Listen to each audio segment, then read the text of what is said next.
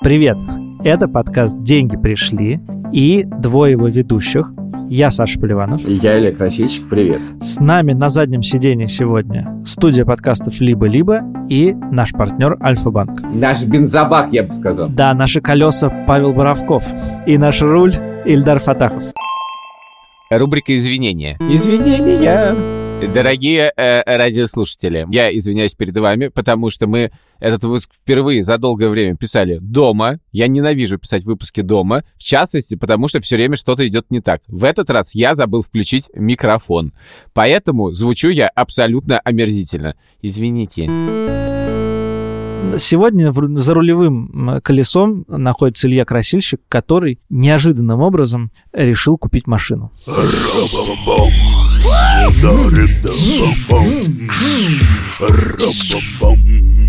Когда этот выпуск выйдет, ты уже будешь счастливым обладателем автомобиля. Скорее всего. Мы уже обсуждали машину в э, выпусках, правда, не этого подкаста, а другого, но вы все равно его знаете. «Два по цене одного» он назывался. И так или иначе мы подходили к этой теме, поэтому я коротко расскажу о том, как мне видится наш общий консенсус до сегодняшнего дня со стороны. В маленьком городе, как Рига, машина совершенно не нужна.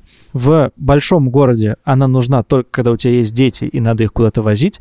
В принципе, московские сервисы устроены таким образом, что ездить на чужой машине удобно, а свою держать максимально неудобно, потому что есть еще правила парковки, парковка у дома и все остальные прелести жизни. Наконец, в жизни Ильи было несколько смешных и забавных моментов о том, как он тратил деньги на автомобили, и все они были э, малость безумными. А я никогда на автомобиль денег не тратил, потому что у меня нет прав, и я никогда не ездил на личном автомобиле, только все время когда нужно куда-нибудь съездить, прошу красильщика меня отвезти. Я надеялся, хотя бы ты, ты честно признаешься в последнем.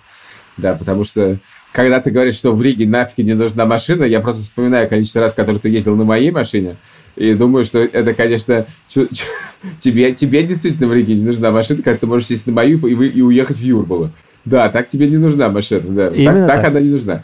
Но дело в том, что, конечно, в Риге ну, машина нужна гораздо больше, чем в Москве. Потому что в Риге сложнее передвигаться по городу, например, на общественном транспорте. Там по состоянию на то время, которое я знаю, практически не было каршеринга. Там была совершенно потрясающая история, что общественный транспорт стоил дороже, чем такси. Вот это меня поражало. Если вы едете втроем, никуда не надо ехать на троллейбусе. Вы везде доедете до Да, такси, но и, скорее дело- всего, дешевле. Но, честно говоря, самое, все по-прежнему самая главная причина, почему в Риге э, имеет смысл иметь машину, это для того, чтобы поехать из Риги куда-нибудь. Вот, потому что уж это сделать без машины довольно затруднительно. Я, возможно, странно сейчас весь скажет. Дело в том, что в Москве машина тоже не нужна. Давай точнее. В ситуации, когда у тебя нет младенцев, ты живешь более-менее в центре города, и работа твоя находится недалеко от места, где ты живешь, вот в этом случае в Москве машина не нужна. Более того, в большинстве случаев, вот в наш телеграм-канал «Деньги пришли», я кидал ссылку на исследование Яндекса по поводу личного автомобиля, вот там довольно неплохо посчитано, и сообщается, что, в принципе, случаев, что когда личная машина нужна, правда, не очень много. Экономически, как бы, нужна, я тут имею в виду не в смысле тебе удобно, а в смысле в этом есть какой-то экономический смысл. Да, но там же еще исследование, которое как раз исключило траты на парковку, какие-то еще сопутствующие расходы. Короче говоря, там, если посчитать все вот эти вот косвенные расходы, то просто выгоднее не иметь машину. Нет, совершенно точно выгоднее не иметь машину. Более того, даже все эти исследования, на мой взгляд, в них есть одна слабость, заключается в том, что она, они предполагают, что все, что ты перечисляешь в этом исследовании, ты все эти э, передвижения будешь совершать на своей машине. А покупка машины совершенно не отменяет того, что ты как ездил, так и ездишь на общественном транспорте, на каршеринге, на такси, на самокатах, потому что, в принципе, если ты, ну, как бы, мы с тобой очень много лет назад спорили про то, что машина это свобода или не свобода, и э, в этом смысле маш- машина может быть свободой, а может быть не свободой. Я сейчас немножко зачем повторяю рекламную кампанию Яндекс Драйва, сейчас выглядит глупо, но я не имел этого в виду. Короче говоря, безусловно, когда ты поехал в бар, и там стоит твоя машина, это не очень удобно. Поэтому в бар ты на машине, наверное, не поедешь. Или дикая пробка. Мне тоже не очень удобно. В общем, я к тому говорю, что машина в данный момент это не средство передвижения, а это безусловная роскошь. Вот люди покупают дроны, Я, и мой подход в этом. Можно купить дрон, он уже есть. Можно купить iPhone, он тоже есть. Можно купить PlayStation, а можно купить машину. И машина – это такой способ в своей машине приятно куда-то поехать на выходных, поехать за город, покататься и так далее, и так далее. Это так далее. приятное перечисление, особенно учитывая, что я, например, да, могу себе позволить все три перечисленного, но четвертое не могу. А так они в одном ряду стоят, да, это безусловная роскошь. Нет, я понимаю, что это немножечко разные ценовые категории, но, с другой стороны, машина тоже раз бывает. И, но да, это такое дорогое удовольствие, да. Я Безусловно, совершенно убежден, что многие люди покупают себе автомобиль, чтобы иметь возможность некоторое существенное время в день оставаться одному. Это такое личное пространство, это такая ванная комната, в которой ты еще и перемещаешься. Это возможность просто обустроить свое маленькое личное пространство без соседей, без семьи, без детей, в такое пространство лично для себя. С музыкой, да. Но, с другой стороны, я сейчас подумал, что это грандиозная идея. Я хотел вот передвигаться в ванной комнате. Вот это было бы прямо роскошно. Но вообще э, с приходом self-driving cars, я думаю, что нет ничего невозможного. Да, ну, надо вопрос канализации как-то и поступление... в- Ну, в общем, есть вопросы, скажем так, но идея хороша, да. Скажи, помнишь ли ты тот день, тот час и ту минуту, когда ты шел, лежал или принимал ванну и подумал, о, надо машину купить? Напомню тебе, что ты довольно недавно машину продал. Да, но это все-таки была Катина машина, формально и реально. Ну хорошо, это была Катина машина. Но она, ей, она была 2012 года, ее пора было продавать. Но сколько это было? Год назад, 8 месяцев назад, полгода назад. Ты продал Это машину. было когда-то в феврале, наверное. В том числе объясняя это тем, что машиной ты совершенно не пользуешься, она никому не нужна. Да. Поэтому должен был быть момент какой-то, когда ты сказал себе, я хочу машину, и как ты себе это объяснить? Две мысли по этому поводу. Первая мысль такая. Э, Когда у тебя машина 2012 года, в принципе, ничем не лучше любого каршеринга, который стоит под домом, то действительно непонятно, зачем тебе эта машина. Она стоит, теряет в цене, ее нужно ремонтировать, менять ей резину, мыть и так далее. Нафиг надо. И я всегда хотел классную машину. Я хотел классную машину. И вот, наконец-то, я могу купить эту машину. У меня эта мысль была в голове, что мне хотелось бы. Вторая мысль заключается в том, что когда случился карантин, моя подруга Кася дала мне на три месяца машину. Твоя подруга Вася. Моя подруга Вася дала мне на три месяца свою машину, которая ей была не нужна, потому что она была не в России. И я понял, какой же кайф, когда ты можешь сесть в машину. Но у этой мысли есть противомысль, заключающаяся в том, Противомысль Что- красильщика. она за- заключается в том, что, безусловно, тот кайф, который ты получал от вождения машины по абсолютно пустой Москве в апреле-мае 2020 года, вряд ли повторится. Но эта мысль засела мне в голову.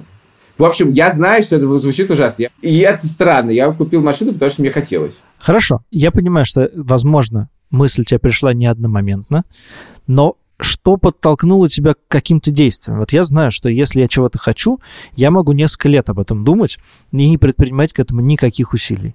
И желание иметь машину я вот отношу к числу таких желаний. Я могу представить, что очень хорошо это обдумывать, э, представлять и не, не делать ничего для этого. Ты знаешь, мне э, вчера мои дети рассказали, почему ты и Танька не водите машину. Интересно. Им Маруся рассказала, если что.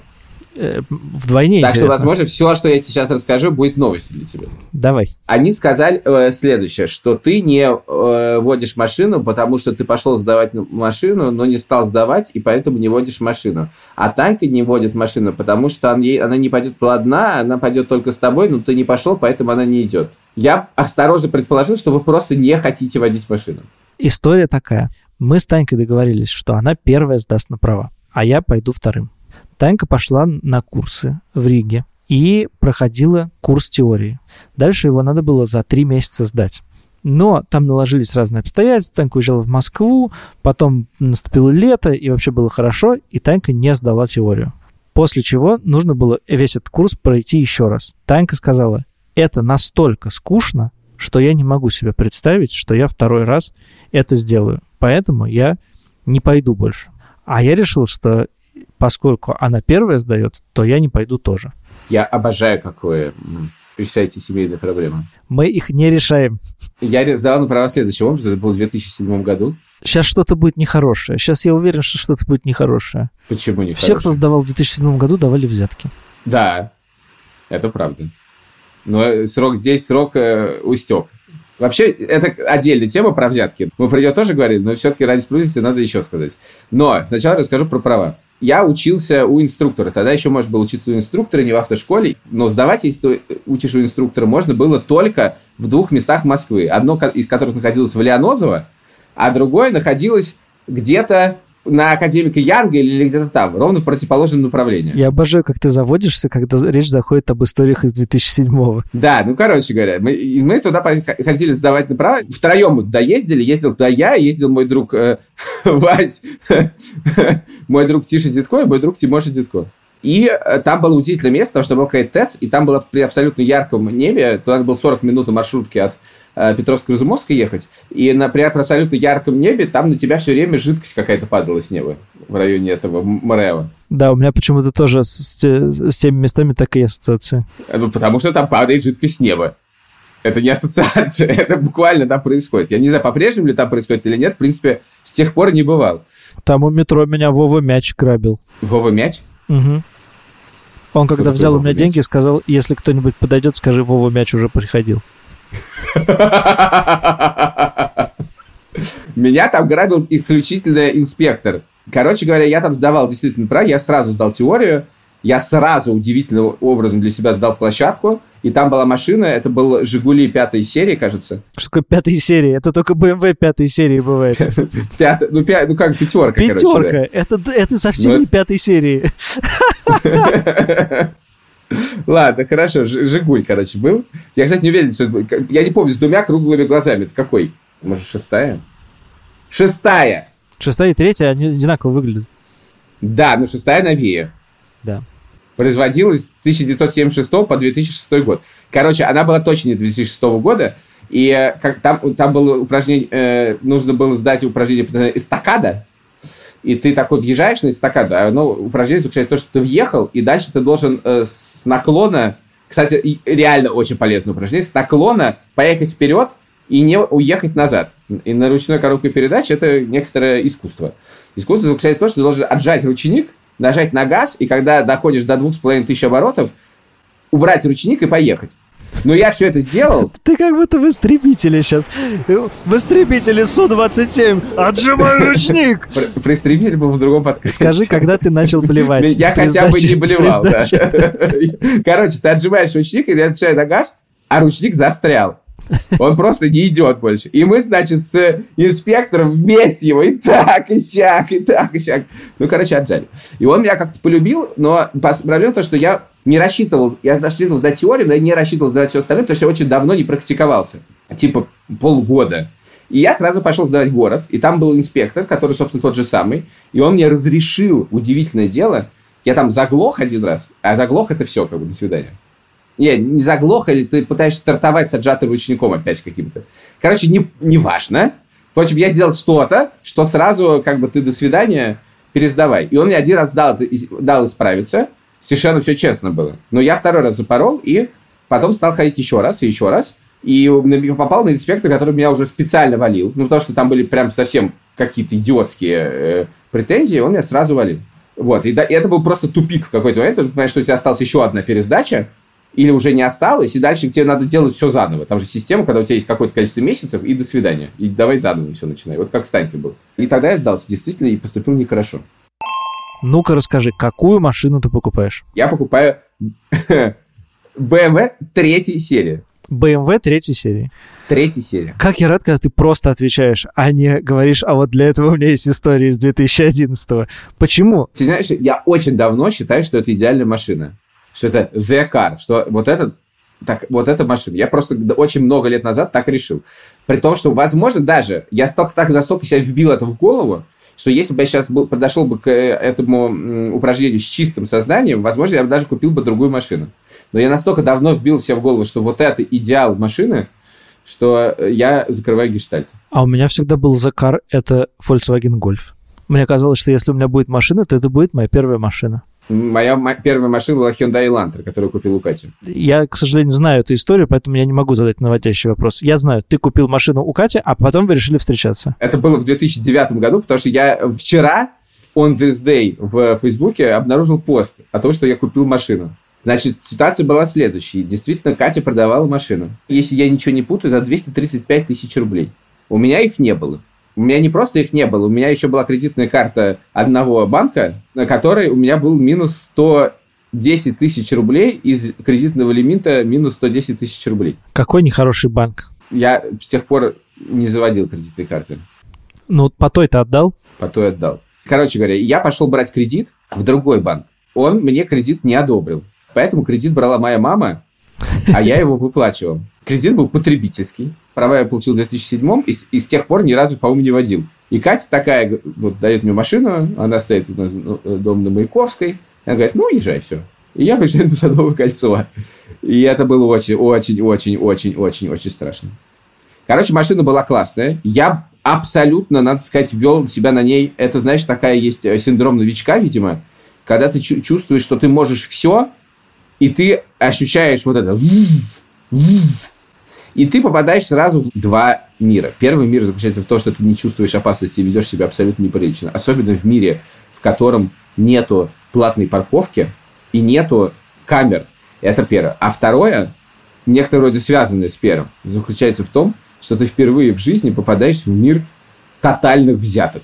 Кстати, на мой взгляд, с этим все стало лучше. Я не уверен. Возможно, мне так кажется, потому что у меня нет машины. Я на ней не езжу практически. Но кажется, все стало лучше. И я, конечно, помню некоторые характерные детали вот этого мира с первой машиной. Во-первых, я помню, что я жил на Маяковской, а афиша была на Пушкинской, и я каждое утро садился в машину и ехал в машине с Маяковской на Пушкинской. Давай, э, поскольку мы делаем этот подкаст для слушателей, то расскажем, пешком было быстрее. Скажем так. Да не, нормально было. Я просто помню еще зимой ощущение, ты садишься в машину, дичайше холодно, а поскольку ехать очень мало, она не успевает даже разогреться к этому моменту, и ты приезжаешь в диком холоде. Ну, в общем, я приезжал на Тверской бульвар, у МХАТа имени Горького, и парковался. Парковался я следующим образом. Поскольку на дороге уже все машины стояли, первый уровень тротуара тоже был заполнен, то я заезжал на тротуар, ехал по тротуару и парковался, если третьим рядом, примерно у остановки троллейбуса. Выходил из машины, запирал ее и спокойно шел работать городское издание, которое писало о том, каким хорошим городом является Москва. Вот. Иногда бывали проблемы. Иногда машину заносило сугроб, и поэтому в этих, в этих тротуарах приходилось машину выкапывать эвакуатором. Вот. Бывали такие проблемы. Это была одна история. Вторая история была связана с отсутствием камер и моим желанием ездить быстро. Дисклеймер. Это очень плохо. Так делать не надо. Я был маленький, глупый и себя осуждаю за это. Так делать не нужно. И я так больше не делаю. Теперь история. О, еду сейчас я, значит, будет плохая история. Я, короче, еду в Садовом кольцо, слушаю музыку. Как сейчас помню группу Мумитроль.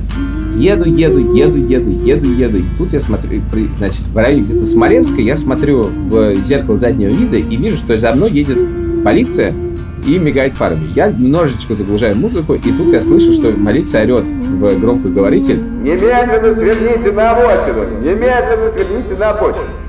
И я начинаю сворачивать на обочину. Пока я сворачиваю на обочину, я понимаю несколько вещей. Первая вещь, которую я понимаю. Кажется, они за мной гонятся довольно давно. Вторая вещь, которую я понимаю. Ага, где мои права? Третья вещь я понимаю. М-м, а паспорт ты мой где? Четвертая вещь, которую я понимаю. Я же очень быстро ехал. И, короче говоря, мы останавливаемся, они выскакивают, говорят, типа, вы что вообще? Я говорю, ой, ну извините, что-то, извините. И мы садимся в их машину, и они начинают включать камеру, и кадры, значит, просто постепенно. На каждом кадре видно, что они долго за мной ехали, моя машина, и под ней написано скорость движения.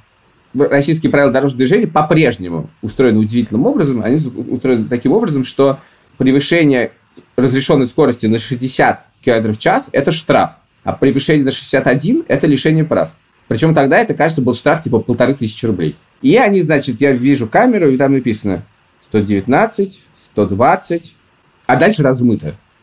А 120 – это штраф. И тут я говорю, слушайте, так дело такое, дело в том, что у меня нет с собой документов. Говорит, в смысле нет документов? Ну, они, они дома лежат. Ну, если хотите, съездим за документами, привезем, э, оформим штраф, и они такие смотрят меня совершенно просто дико злые, говорят, валите отсюда быстро.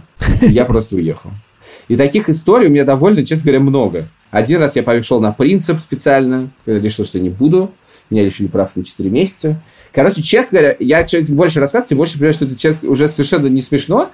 А вот я думаю, что я сейчас куплю машину, и в этом мире я, пожалуй, оказываться не буду. Чем больше ты рассказываешь, тем больше я не понимаю, зачем тебе машина. Но давай мы лучше спросим, зачем машина многим миллионам наших россиян у нашего партнера из Альфа-банка Алексея. Леша, привет! Леш, я покупаю машину. У тебя есть машина? Ой, у меня есть машина. Это твоя первая машина? Третья. А так вот почему у тебя BMW третьей серии, потому что она третья. Mm-hmm. BMW. У меня, между прочим, британская машина. Rolls-Royce? Нет, не Rolls-Royce, нет. Land Rover? И это опять неправильный ответ. У меня машина интеллигентная. Jaguar? Правильно. Слушайте, я перед выпуском заглянул в какое-то деловое СМИ и обнаружил там, что россияне ставят какие-то дикие рекорды по автокредитам. А, значит, они берут их самыми быстрыми темпами за сколько там лет, кажется, за 6. Что происходит? то, как люди покупали в 2014 году, помните, в конце 2014 года и в начале 2015, тогда покупали телевизоры, стиральные машины, что там, любую бытовую технику, в том числе обычные машины. Вот тогда был супер пик. Сейчас э, традиционно кризис, он такой затяжной, но люди потихонечку покупают и квартиры, и машины, в общем, все то, что долго очень хотели, но, так сказать, не решались купить. А какая за этим логика? Логика? Видишь, Саш, я типичный россиянин. Абсолютно. То, что ты делал своей первой машиной, ты делал как абсолютно типичный россиянин. Логика очень простая. А, люди боятся, что курс рубля пойдет опять в космос, и их накопление, ну, условно, раз у тебя было 1000 долларов, а потом это 1000 долларов превращается в 700, а потом в 500, а потом вообще ни во что. А, этот страх у нас есть, и, к слову сказать, я сейчас не то, что пытаюсь критиковать экономику, а просто констатировать факты. В России в каждые там, 5-6 лет происходит такое, в общем, небольшое ослабление или большое ослабление валюты. И поэтому действительно есть смысл делать какие-то крупные покупки, если действительно хочется. Покупать себе там ненужную квартиру, я думаю, такие тоже, наверное, есть люди, или вторую ненужную машину, смысла не имеет. Но вот если давно хотелось, как, наверное, Илье, да. то, конечно, можно. Видишь, да. банк так говорит. Тем более, если это BMW э, третьей серии. Конечно. Потому что банк одобряет. А разве не да. э, более логичное действие заключается в том, чтобы перевести деньги в валюту, потом подождать, если кризис действительно наступает, в кризис все дешевеет, в том числе, наверное, и машины дешевеют, потому что на них падает спрос, и купить себе, я не знаю, на те деньги, на которые у тебя было BMW 3 серии, купить BMW 4 серии. Если 4 серия, не знаю, но, допустим, есть, и она немножко лучше, чем третья. Вот, Саш, ты говоришь очень правильные вещи. Э, только иногда люди оказываются в ситуации, когда валюта уже, ну, курс изменился, а уже купить доллары или евро уже не успели, вот, а машина в автосалоне стоит еще по то, что называется, прошлой цене. Наверное, тогда можно покупать. Но в целом, вот я даю всем очень простую рекомендацию, такую самую простую – Всегда, когда получаете зарплату, есть какие-то накопления, переводите их в э, валюту на три корзиночки. Рубли, евро, доллары. Вот никогда не прогадаете. Но если уже не успели, то можно и машину купить. Ты лучше расскажи, вот как ты покупал машину? Потому что когда я покупал машину, я покупал ее за кэш. То есть мне надо было идти снимать деньги, а, и эти деньги э, ну, нести, нести продавцу. Сказать, что это, конечно, отдельно потрясающий опыт ну, ты немножечко, конечно, удивляешься этому процессу. Я не знаю, как квартиры покупают, опыта не имею, но, в принципе, когда ты покупаешь какую-то дорогую вещь, ты ожидаешь, ну, чего-то не такого, потому что в результате выясняется несколько вещей. Во-первых, выясняется, что самый невыгодный способ купить машину – это когда ты приходишь и говоришь, у меня есть деньги, чтобы купить машину, можно я ее куплю? Потому что ты не берешь кредит, сразу ценник идет вверх, ты не продаешь в трейдинг старую машину, сразу ценник ведет вверх. И еще ты, сволочь, еще думаешь купить ее по карточке, сразу плюс 2%. Но если бы это все, ничего подобного. Дальше ты начинаешь торговаться. Тебе говорят, здравствуйте, да? Ну вот вы знаете, с прошлого раза, когда мы с вами говорили, машина как раз подорожала на 200 тысяч, к сожалению. Поэтому сейчас цена такая. И показывают тебе цену. Ты говоришь, ну, вы знаете, но мне предлагали цену меньше. И говоришь цену, просто long story short, я, я сторговал 500 миллионов, вчера думаю, что меня обманули. 500 миллионов? 500 миллионов, господи, 500 тысяч, полмиллиона. Господи, 500 миллионов.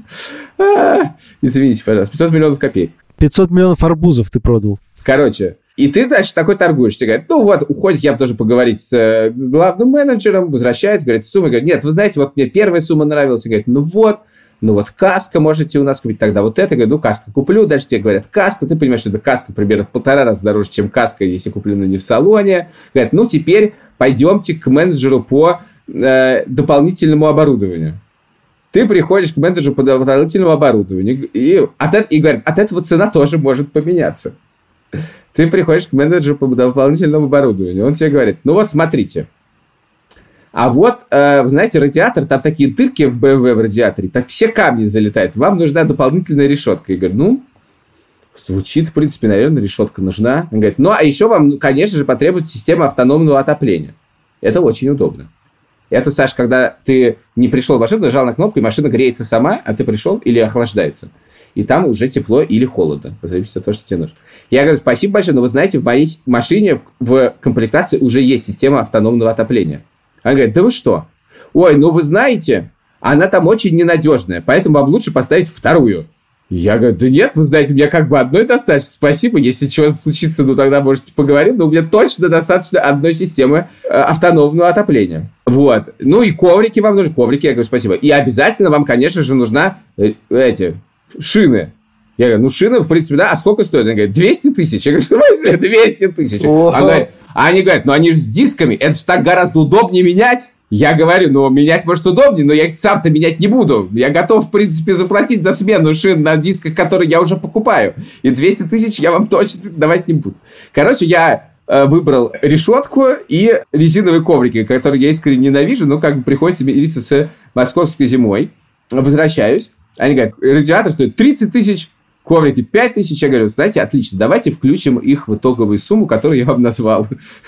Они сказали, ну ладно, ну я куплю, говорю, у вас каска. Ну, в общем, короче говоря, так это тяни толкай и происходит. А дальше я говорю, ну, хочу заплатить карточкой. Они говорят, плюс 2%. Я говорю, ну, окей. Они говорят, в смысле, окей, у нас никто не покупает карточкой. Я говорю, а я куплю. Он говорит, зачем? Я говорю, а у меня есть карточка, на которой сейчас реально звучит как реклама, но я правда это узнал у своих, э, у своих э, знакомых, которые мне говорили про это. И я просто у Леши уточнил, правда ли это, на всякий случай. Есть карточка Альфа Travel Premium, правильно она называется? Ну да, Альфа Travel просто. Мильный, да, Альфа Travel, да. Значит, который мильный кэшбэк э, в размере 5% без ограничения сверху. Но сейчас я расскажу про нюанс некоторые. Соответственно, схема такая – ты платишь за машину на 2% больше, но 5% от стоимости машины уходит тебе мильным кэшбэком, который ты можешь тратить потом в путешествии. Единственное ограничение, о котором мне Леша сказал, заключается в том, что там с одной транзакции не больше 50 тысяч миль, а миля, одна миля равна 1 рубль. Поэтому нужно разбить оплату за машину на несколько транзакций. Но я договорился, короче, говорит, а, они говорят, зачем вам это надо? Я говорю, я приеду, расскажу. Вот. Но честно говоря, Леш, если это не так, то с тебя как бы 2%. Потому что я до сих пор не верю в то, что я делаю все правильно. Ну, посмотрим. В четверг узнаем. Да, да не, все так. Ну, в общем-то, выгодная покупка. Да, 2% заплатить, что 5% получить, в итоге 3%, господи, это все очень сложно. 3% милями, а это ну, неплохо. Только улететь никуда нельзя. Нет, почему? Во-первых, есть куда Я с удовольствием полетаю на эти деньги, честно говоря. Там можно и полетать, и пожить в отеле, и... Я вообще хочу сказать, у меня есть ваучер Аэрофлота. У меня есть деньги на счету авиакомпании Визейр, которые мне вернулись. У меня есть миля Аэрофлота, и сейчас у меня еще будут миля Альфа-банка, и все хорошо, только все нахер закрыто. В общем, как говорит Леша, если есть рубли, и если очень хочется машину, то можно купить. Или можно, например, хранить все деньги, как Илья, в ваучерах и милях. Тоже очень неплохо. А так это инвестиции. Ну, я, я все деньги в ваучерах все-таки не хранил. Как показывает практика наших родителей, это довольно бессмысленно. Вообще, я хочу сказать, что меня очень смущают эти выпуски, потому что мне кажется, что а, большое количество людей слушают и думают, красильщик засранец, разбогател и купил машину. Просто потому, что хотел. Вот гандон, думают они. Красильщик купил машину просто потому, что захотел. Ты прямым а текстом мне приходится, это сказал. мне приходится это Ты делать. Мне приходится это делать. Действительно. Потому что Потому у тебя что были деньги, деньги- честный, честный подкаст. потому что у тебя были просто деньги в рублях, и ты послушал Нет. Лешу, а Леша сказал, надо покупать машину. Нет, ты, ты, ты не понимаешь, тебе легко, вот ты тебя раз спрашиваешь, а мне приходится выкладывать Да-да, мне всё легко, у меня нет денег. финансовую. Мне легко. Я Тебе не нужна мне машина, ты легче. хочешь на моей ездить. У меня теперь тоже нет. Видишь, как устроился? А этот гад устроился. Денег нет, машины нет, а ездить на чужой. Ты не включаешь эмпатию. Давай вернемся чуть назад. Ты понял, у тебя есть голубая мечта, BMW 3, кстати, какого цвета? Темно-серый. Серый минерал. Значит, тебе темно-серая мечта пришла в голову, BMW третьей серии, ты покупаешь. Как это происходит? Ты любитель городских сервисов. Наверняка есть какие-то сайты. Наверняка ты не ходил в салон и не выбирал машину. Во-первых, ты сразу э, ну, ищешь людей, которые могут тебе помочь скинуть цену на машину. Это уже пахнет лайфхаком. Что значит ищешь людей, это которые не могут... лайфхак. Если ты знаешь человека, который хоть как-то связан с автомобильной индустрией, ты пишешь ему и спрашиваешь, есть ли способ сэкономить. Я просто не понимаю, что значит человек, связанный с индустрией автомобилей. Человек, который продает машины? Ну или работать в сервисах, связанных с продажей машин. Ну, Ага. Не знаю, Ага. в, в дилерах, о, в Понятно. Пиар У всех бывают разные, разные контакты. Назовем кто-то, кто его может- Васей. Назовем его Васей. Короче говоря, есть какой-то гэп, который, который в таких случаях салоны могут скинуть. То есть ты не можешь купить машину в интернете. Ты должен прийти куда-то. Ну, возможно, какие-то машины можно купить в онлайне, и это какой-то специальный адский сервис, адский хороший в смысле. Но в реальности ты заходишь куда-нибудь, например, на сайт производителя, заходишь в раздел ну, во-первых, там есть замечательная штука конфигуратор, который ты можешь выбрать машину, которую ты хочешь, и что тебе делать дальше с этим конфигуратором, совершенно непонятно, потому что машины не существует. Дальше ты заходишь в автомобиль в наличии на очень неудобном интерфейсе, где у тебя на пяти страницах показаны абсолютно одинаковые машины, и ты не понимаешь, чем они отличаются, кроме цены, и в каждую надо нажать, чтобы узнать. Ты можешь выбрать какую-то машину. Дальше тебе говорят, где она находится, ты звонишь, или оставляешь заявку, и тебе перезванивают, и начинаешь про это говорить. Дальше почти всех этих машин не существует. Они либо заказаны, либо едут, и ну, почти ничего нету. Дальше просто ты начинаешь общаться с менеджером. Это просто удивительное дело. Во-первых, выясняется, что, разумеется, у тебя осталось только три дня до повышения цены, потому что сегодня 27 сентября, а 1 октября цены, разумеется, повышаются. Ну, конечно. Это совершенно очевидно. Поэтому договориться нужно в эти три дня и внести залог. И ты говоришь, я хочу серую машину. А они тебе присылают синюю. Я говорю, я синюю не хочу. Говорят, есть только синяя. Я думаю, ну, в принципе, я покупаю довольно дорогую вещь. Но это довольно странно. Ну, как бы, цвета, в принципе, у людей есть то цвета, которые не любят, такие, ну, странно купить машину любого цвета. И для меня это довольно важный дифференциатор, какого цвета эта машина. И начинает писать одно другое. Я говорю, нет. Он говорит, ну, надо вносить залог. Я говорю, я не подождите, я хочу увидеть машину, за которую я вношу. Говорит, ее нельзя увидеть, ее нету. Дальше. Все общаются голосовыми сообщениями. О, В WhatsApp. какой ужас, какой ужас. Просто постоянные голосовые со- И звонят, звонят, звонят, звонят. Я не могу говорить. Он говорит, позвоните когда. Я говорю, что звоните? Он мне пишет голосовое сообщение. Значит, такой идет разговор. Дальше ты договариваешься с другим человеком из другого салона. Я говорю, сколько стоит? Он говорит, давайте обсуждать это на месте. Ну, конечно, на месте они говорят. Это сделать так, чтобы ты не успел подумать. Мгм. Они тебя сразу на все как бы дожмут, они любят все это делать в оффлайне, чтобы ты не успел подумать. Но вы знаете, я, конечно, если бы я подумал бы, я бы поехал бы, конечно, домой, сравнил цену на каско и еще бы что-нибудь там отжал бы. Но я уже решил, что ладно. Но они реально тебя поджимают на каждом шагу. Короче говоря, это не сервис. Это прям 15 лет назад. Ничего не изменилось. Да, да, пахнуло такой Москвой э, Мгм. 2009 года. М, м. For the record, машина еще не моя, я только в нее залог 50 тысяч рублей. Не знаю, что будет дальше. Что ты собираешься с ней делать? Вот расскажи, опиши, может быть, какой-то идеальный... э, Идеальную субботу. Да, ты прав, ты прав. Заход этот уже Нет, был. в реальности надо описывать идеальную субботу. В смысле, Ну, я хочу в нее сесть и поехать. Куда-нибудь Куда? Далеко это что такое? Представим себе твой будний день. Ты садишься в машину, чтобы ехать на работу. Ну, это бессмысленно, 15 минут пешком. Хотя я думал об этом. Так, дальше. Ты выходишь с работы, твоей машины нет. Значит, ты едешь на такси. Встретиться со мной, записать подкаст. Ну, тогда в этот день я выйду на машине. А, то есть ты предугадаешь таким образом это. Конечно. А если мы во время записи захотим выпить пиво? Но вот это проблема. Поэтому, поэтому У меня про это есть мысль, что на самом деле жить около работы – это стратегическая ошибка. Жить надо около мест, где ты выпиваешь. Поэтому что ты садишься на машину, едешь на работу, дальше садишься на машину, едешь домой, оставляешь машину и выпиваешь. Самая главная стратегическая победа – это жить, где все рядом. Да, но тогда тебе не нужна машина. Бинго. Скажи, пожалуйста, как ты думаешь, насколько сократятся твои траты на такси, каршеринг и такого рода сервисы со своей машиной? Ой, я пытался это посчитать и понял, что, конечно, очень незначительно. Ну, смотри, у меня есть, э, как правило, воскресенье, иногда суббота, когда я беру каршеринг на весь день. Потому что дела всякие, короче, это мне обходится там в день в там две с чем-то тысячи. Да, очевидно, что этих расходов не будет. Иначе бессмысленно. Очевидно, что этих расходов действительно не будет. И, соответственно, ну, как бы он топ можно сократить, типа, с выходных там э, где-то там 4-5 тысяч рублей. Будем, так сказать, не жалеть, так сказать, этих денег. Да-да, давай жи- жить широко. И, и и жи- живем широко, экономим сильно, значит. Ну, хорошо. Это 5 тысяч в неделю. Это 20, там, 2 тысячи в месяц. Да, но подожди, а как ты собираешься решить проблему парковки? Ну, а, ну да, к этому добавляется парковка. Вот это, горо- вот это отвратительная городская парковка. А давай маленькую бумажечку наклеим на номер. Нет, мы наклеивать бумажечки на номер не будем. Ну давай, 3000 Я, более того, а? я тебе хочу сказать, я хочу тебе сказать, что я каждый раз, когда вижу эту бумажку, я хочу ее снять. Мне просто не хватает смелости, наглости и, гру- и- и- и грубости, чтобы это сделать. Я считаю, что это возмутительно абсолютно. Ну нет, на- ничего клеить не будем. Максимум, максимум, что мы сделаем, Будем поднимать этот... поднимать... будем поднимать багажник или, но не уходя. В смысле, если ты подъехал и нету места, и тебе нужно, чтобы кто-нибудь вышел, ты можешь, ну даже не надо поднимать багажник, ты просто должен покурить около номера. Покурить около номера? Ну, ты задницей своей закрываешь номер, все. А, я думал, ты как-то дымом пытаешься, чтобы У там тебя дым был. хорошая фантазия.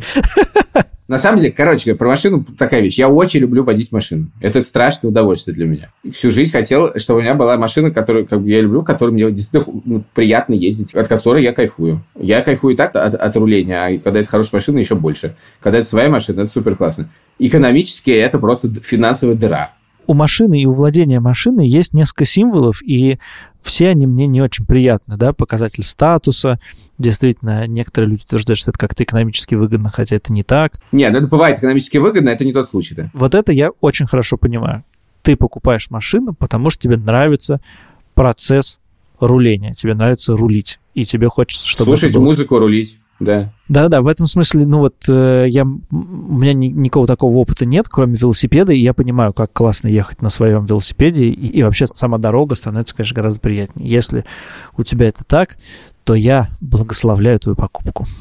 Спасибо. То есть ты все-таки соизволишь сесть в машину в мою, да, покатиться? Я никогда не был против. Дорогой продюсер Павел Боровков, дорогой звукорежиссер Ильдар Фатахов, радуйтесь, потому что этот выпуск заканчивается. Также этот выпуск сделан был при помощи Альфа-банка, студии подкастов «Либо-либо». Ставьте нам оценку в приложениях, пишите отзывы там же, пишите нам в чат телеграм-канала «Деньги пришли», чат находится в описании. Это, ребята, классный чат.